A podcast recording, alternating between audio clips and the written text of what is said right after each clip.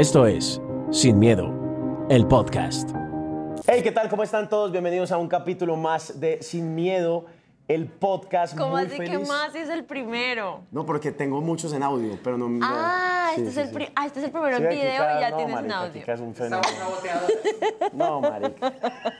No, carga ya, perdón. No, pero está bien. está bien. Esto quedó, ¿no? Esto queda. Obvio queda, obvio queda. ¿Cómo están? Bienvenidos a Sin Miedo, el podcast. Mi nombre es Jonathan, como siempre, feliz de poder estar con ustedes en este formato de podcast que tanto me gusta conversar, hablar, discutir, debatir y compartir con ustedes. Es el gran debut de Sin Miedo en, en video como tal, con invitados. Y qué mejor manera que arrancar con una persona que me tiene absolutamente desde el respeto, lo digo porque pues, por acá cerca está su esposo, deslumbrado, ¿no? Por su talento. Hace poco los conocí a ellos dos en una fiesta de un amigo y empecé ya a, a indagar un poco lo que hacen en redes sociales y me llama muchísimo la atención. Y bueno, una manera maravillosa de poder empezar este capítulo del podcast con Erika Nieto, más conocida en el mundo de las redes sociales como Kika Nieto. Bienvenida, Kika, ¿cómo ¿Qué estás? tal la Sí, presentación? Iba a ser un preámbulo más largo, pero no te quiero robar mucho Me tiempo. pones roja, me da pena. No, rojo estoy yo. Yo creo que la gente está notando, uy, marica, Jonathan está cagado. Él está susto". nervioso es por mí. Yo estoy nervioso, la Y yo estoy nervioso, no me nerviosa por él. Sí. O claro, pues yo como así, yo. No, yo tengo que reconocer que estoy nervioso. canciones así como hasta que se me desgarraba la campanita cuando chiquita. No, yo tengo que reconocer que estoy nervioso. Primero, por eso, por eso este formato o este podcast se llama Sin Miedo, porque es como enfrentar los miedos que uno tiene, valga la redundancia, ¿no? Uno en la vida tiene que vivir así tenga miedo, así esté uno cagado del susto, uno tiene que echar para adelante. Bueno, salud primero que todo que estás tomando Salud, ahí. cheers. Champañita, vinito. ¿qué eso? Vinito, vinito, blanquito. Vinito en un lugar espectacular. ¿Cuántos años, Kika, haciendo contenido? Baby, como que siete, no, aprox, ocho, Uh, ocho. Ocho, pero- Ocho años. un fenómeno impresionante Ay, en. YouTube. Eres de las más cracks que, a- que tiene Colombia generando contenido en las plataformas. La plataforma donde empezaste, ¿cuál fue? Yo empecé en YouTube, mi, mi escuela y mi cuna fue YouTube. Ya con el tiempo uno empieza a mutar a otras, pero yo nací en YouTube. Porque hay gente que le dice YouTube, otros YouTube, otros... ¿Cuál es la forma correcta de decir la plataforma? Yo no sé, yo qué dije, Pero YouTube. suena muy play, ¿no? Como que suena ¿Sí? play YouTube. sí. Quiero ser play. Pero suena bien. YouTube. Sí, Ah. suena play. ¿Por qué, por qué te dio por hacer contenido y no dedicarte a ser, digamos, enfermera, administradora, odontóloga? Yo soy diseñadora gráfica, Ok. profesional, graduada. Y, a- y amaría dedicarme a eso si no fuera YouTube. O sea, como que es mi plan B, siempre habría sido eso. Sí. Pero eh, me encontré una vez con Yuya. ¿Sabes qué es Yuya es la que es durísima, es de México. Sí. O perua- no, sí, es es de de, México, México, ajá. Y Yuya eh, empezó a hacer videos y yo me enamoré de lo que ella hacía y luego un día me enteré que ella vivía de eso. Yo podría venir a decirte que yo empecé como hobby, amor al arte. así no fue. Yo no sabía que esto daba plata, eso es mentira. Yo sí sabía que daba sí plata sabías. y yo quería la plata. Me encanta la sinceridad de Kika, eso hay que valorarlo. Pero sí vinculado con un amor genuino y auténtico con el tema audiovisual. O sea, yo soy diseñadora gráfica precisamente porque me encanta todo lo que es no solamente preproducción, postproducción, sino pro- o sea, toda la producción Genial. audiovisual. O sea que le das, y le das el toque gráfico. estético a tu contenido también. Sí. No es, Hoy en día ya no manejo tanto yo la, la estética porque tengo amigos que me apoyan en el tema de la edición, ¿Tenés pero yo empecé solita. Entonces al principio sí, toda- todas las cosas que ustedes vean de mí, las fotos, los banners, eh, la intro, eh, todo sí era como por mi estilo de, de estética. bueno, para la gente, o estoy casi en un 90% seguro que hay mucha gente que te conoce, pero los que tal vez no han visto tu contenido en YouTube, ¿qué haces? O sea, has hecho desde tutoriales de maquillaje hasta charlas, covers, bromas. Sí. ¿Qué, ¿Cuál es tu foco ahí? Pues como te digo, yo llevo en estos ocho años y es un proceso y, y yo he hecho de todo. Yo he hecho desde postres y pay de limón hasta carcasas para celular, hasta story times, que es contar cosas que me han pasado. Y ahorita estoy en una temporada nueva en donde son Lo vi, consejos. Lo vi. ¿Sí? Vi tu promo en Reels y me encantó. ¿Te gustó? Porque empiezas a contar cosas muy personales de tu vida y luego terminas con el cambio de look. Como que es una nueva Kika, Sí, ¿no? sí, Eso sí, me sí, pareció muy brutal. No soy perfecta y tampoco me interesa venderme así.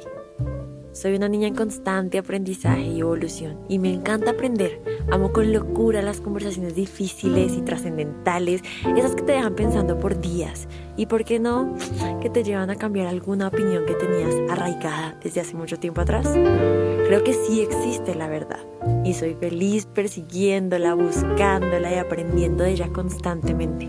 Eh, y es una nueva Kika víctima del proceso que yo he tenido en redes sociales. Entonces, esta, esta temporada está más vinculada como a consejos, opiniones y conversaciones difíciles, que es lo que a mí me apasiona. Me encanta eso porque precisamente esto es este capítulo de este podcast. Yo quiero que hablemos un poquitico, muy brevemente, para no quitarle mucho tiempo a la gente que está ahí, y es la palabra influencer. Creo que está un poco, no sé si sobredimensionada, muy expuesta, si está muy de moda, si está pasada de moda, no entiendo bien ese la palabra influencer, quiero que tú me digas que tú sabes más, estás más metida en esta vuelta. ¿Qué es, lo que, verdad, qué es ser verdaderamente un influencer? Y, quiero que ahorita hablemos un poco de lo que está pasando.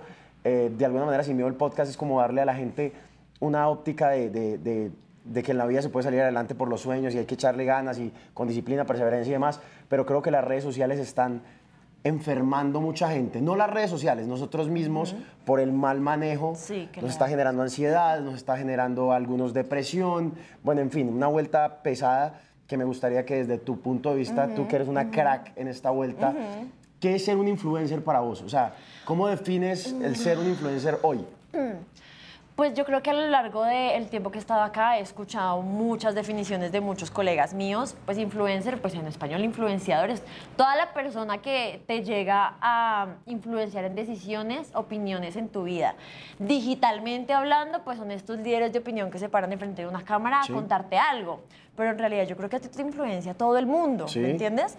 cuando tú estableces ya como un determinado número de seguidores para llamarle o no influencer a una persona, pues eso ya es up to you. O sea, como que si tú lo quieres determinar como, no, cuando tienes mil seguidores, entonces ya eres influencer y si tienes ¿qué? ¿qué? 999, entonces no.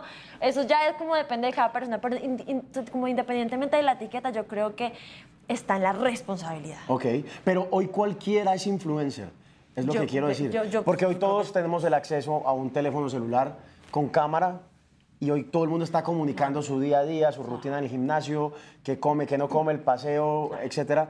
Hoy todo el mundo es influencer o para ser influencer de verdad se necesita tener algo, o sea, causar realmente una influencia positiva en la gente o no necesariamente, pues. Yo siento que todo el mundo puede ser influenciador siempre y cuando le llegue a alguien el mensaje que está dando. A mí a veces, hoy en día en TikTok, a ti te están, eh, ¿cómo se dice?, recomendando perfiles que no tienen una cantidad de seguidores gigantes. O sea, puede que te llegue un video de una persona que tiene 15 seguidores, no tiene comentarios, no sé, y si tiene una idea o una opinión interesante, igual me está influenciando, ¿me voy a entender? Entonces, como que no, no me gusta etiquetar a alguien como si tienes tantos seguidores ahí sí, y si no, no, porque yo siento que igual te vos, vos, te consideras una influencer? Sí, claro. sí, Pero como cuál, cuál es tu, tu onda, tu camino, lo que, lo que, lo que estamos viendo ahorita, eh, que es como estilo de vida. Más estilo de vida. Estilo de vida, pero enfocado en sanar con procesos. Excelente. Cosas que te han pasado en tu vida y que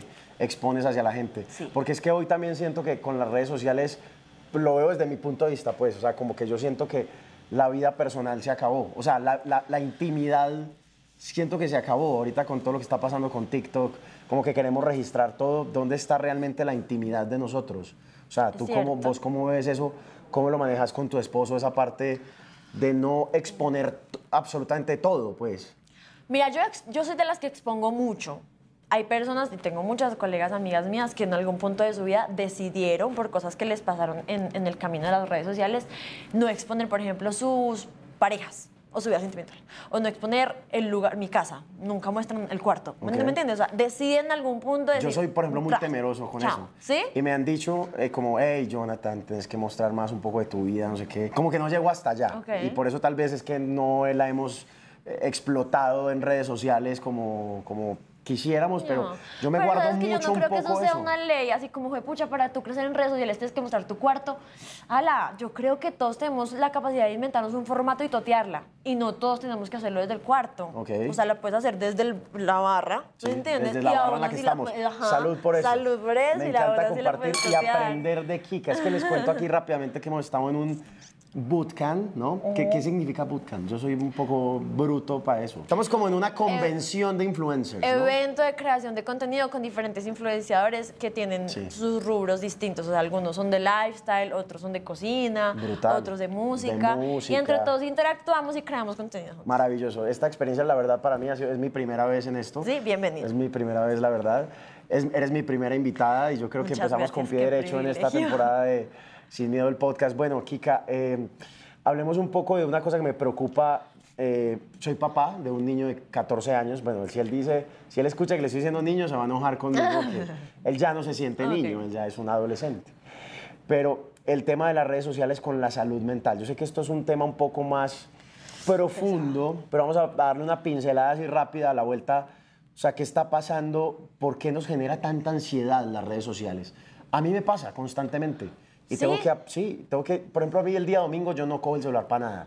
Es como el día en que yo respiro, me, me, me desintoxico, ¿no? Un poco de Ajá. todo y como que trato de darle un Pero te quiero hacer una pregunta yo a ti. Sí. ¿Tienes presente o medianamente claro qué te detona esa ansiedad? Claro que sí. O sea, como que digas, cuando yo veo esto, ah, Sí, mira, o sea, no, no podemos negar que a veces nos comparamos. Somos seres Sí. humanos y caemos en ese juicio, en ese vicio de estar comparándonos con la vida de X o Y persona. Entonces, me pasaba mucho, sobre todo antes, con X o Y artistas, colegas, amigos, que yo decía, les está pasando esto, eh, nosotros todavía no, o nosotros estamos aquí, ellos están allá, porque la gira de tal persona y nosotros, o sea, como que empezaba a compararme y sufría mucho con eso.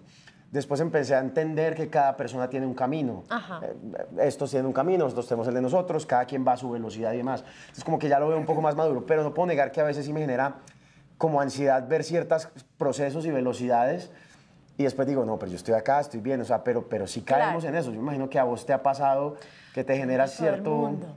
Claro. O sea, ¿qué, qué está pasando con las redes sociales, sobre todo para los pelados que están allá? Pues yo ya, yo ya soy una persona pues, de más de 30 años, yo ya, pues sí, sí, todavía lo vivo, pero para los pelados, o sea, ¿qué- Claro. ¿por qué nos afecta tanto esto? Yo creo que con la globalización del Internet, como el hecho de que sea tan accesible tanta información para ti, hace que te llegue un sinnúmero de procesos muy diferentes a los tuyos. Y eso no está mal. El, proceso es cuando, el, pro- el problema es cuando tú quieres que tu proceso sea igual al de otro. Depende de cómo te comparas. Pero normalmente en las redes sociales las personas no se están comparando como para motivarse e inspirarse, sino para sentir culpa, remordimiento y achantarse, como porque esa persona sí, porque yo no. Mi consejo, y lo digo siendo también una persona que en algún momento ha sentido como esa ansiedad, porque siento que de pronto no estoy produciendo tanto contenido como otra persona, siento que esta niña, está, esta niña o este hombre está creciendo más que yo, ¿será que hay lo que estoy haciendo mal? ¿Me entiendes? Eso como que a uno le... ¿Cómo manejas el tema de los números? O sea, porque yo siento que en redes sociales todo es un puto número. O sea, cuántos seguidores tienes, cuánta gente está viendo tus historias, cuánto es tu alcance, toda esa mierda. Todo es un número en la vida, sí, sí, sí. pero siento que el- parte de la raíz de la ansiedad que a mí me ha generado y que le ha generado a mucha gente es el puto número. O sea, ¿qué pasa con eso? ¿Por qué? ¿Cuánto, o sea, si no tienes X o Y seguidores, entonces no eres atractivo para una marca o entonces no, no estás alcanzando lo que quisieras. Entonces creo que el número a veces enloquece un poco a la gente. Yo soy de los que, por ejemplo, casi no veo estadísticas. No ¿Sí? me gusta, me genera un poco de... Puta, yo quiero que las cosas fluyan y, y se vayan solas. Sé que es importante, sé que está, hace parte Lo de la industria, claro. pero ¿qué pasa con los fucking números? Sí, hay que hacer las paces con eso. O sea, no te puedo decir como, ay, no les ponga atención, no importa, parce, sí importan. Porque a lo largo nosotros estamos en esto porque vivimos de esto. Sí. Y cuando vivimos de esto, vivimos de que el número crezca, de que las campañas lleguen, y eso pasa cuando los números crecen. Entonces, haz las paces con eso. ¿Qué pasa? Los números Esto es crecen. una terapia para mí. Sí. no te voy a decir que yo ya las hice, que a mí no me ¿Tú importa. si me todavía te fijas en cuánta gente gatos. ve tus historias? ¿A quién le estás llegando Claro, todavía? Es- claro. pero eres muy pendiente a eso, ¿no? Sí, pero ya no, me- ya no es algo que me perturbe, ya es algo que yo tomo como una estadística, como un indicador, como, ok, me fue súper bien en esta historia, ¿qué hice? Y ahora en estas cuatro o cinco me fue súper mal, ¿qué pasó? Pero no es de, ay, fue pucha, yo no puedo, no sirvo, no, no, no, o sea, movámonos, Sí. movámonos. Y una frase que yo me repito mucho con mi esposo es, en vez de preocuparte, ocuparte. Ocuparte, genial O sea, ya, no, no funcionó, algo no nos gustó, ¿qué hay que hacer? Que hay que hacer y movámonos y hagámoslo. Pero no nos quedemos ahí como, ay, nadie me ve. Pues, pucha, miremos Perfecto. a ver qué hace la gente para que la mire y empecemos a, a intentar cosas nuevas, formatos nuevos y mutemos y avancemos. Me encanta eso. Yo a, a mi hijo le digo mucho como que él a veces cae, creo que lo hablaba con tu esposo, no sé, en estos días. Mi hijo eh, obviamente es otra generación que absorbe todo el tiempo. Yo conozco las, los nuevos creadores por él, los nuevos artistas, casi todo él, todo él es el mi asesor, pues. Yo sí me quedé en la escuela de la música que escuchaba cuando tenía la edad de él, etc. Y hablaba sobre la perfección en redes, es decir, la gente muestra lo cool, muestra el carro, muestra el plato, muestra las cosas bonitas, pero ¿cuál es la verdad de las redes sociales? O sea, ¿dónde está?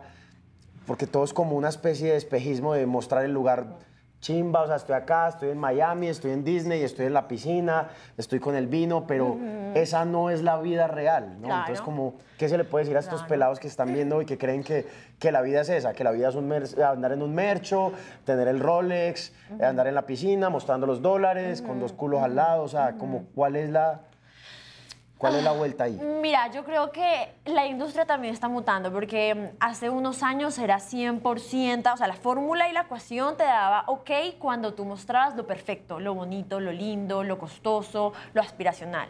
Hoy en día ha empezado a mutar, pero esto es lento y es un proceso a lo genuino. Es que, tú, Ok. ¿qué? que tú muestres acá que estamos en una barra, pero que también digas, Esto esto, es no es cool. mío, esto, Esto no es mío. cool. Y estamos preocupados porque en el siguiente podcast nos va a tocar grabar en la cama. Y esto lo acabamos de decir, en el comedor. Esto no es nuestro y está bien. Y compartir esa autenticidad hace que la gente empiece a conectarse contigo más. Claro. Entonces, antes la gente se conectaba y seguía la foto perfecta, la más instagramiable, los colores, no sé qué.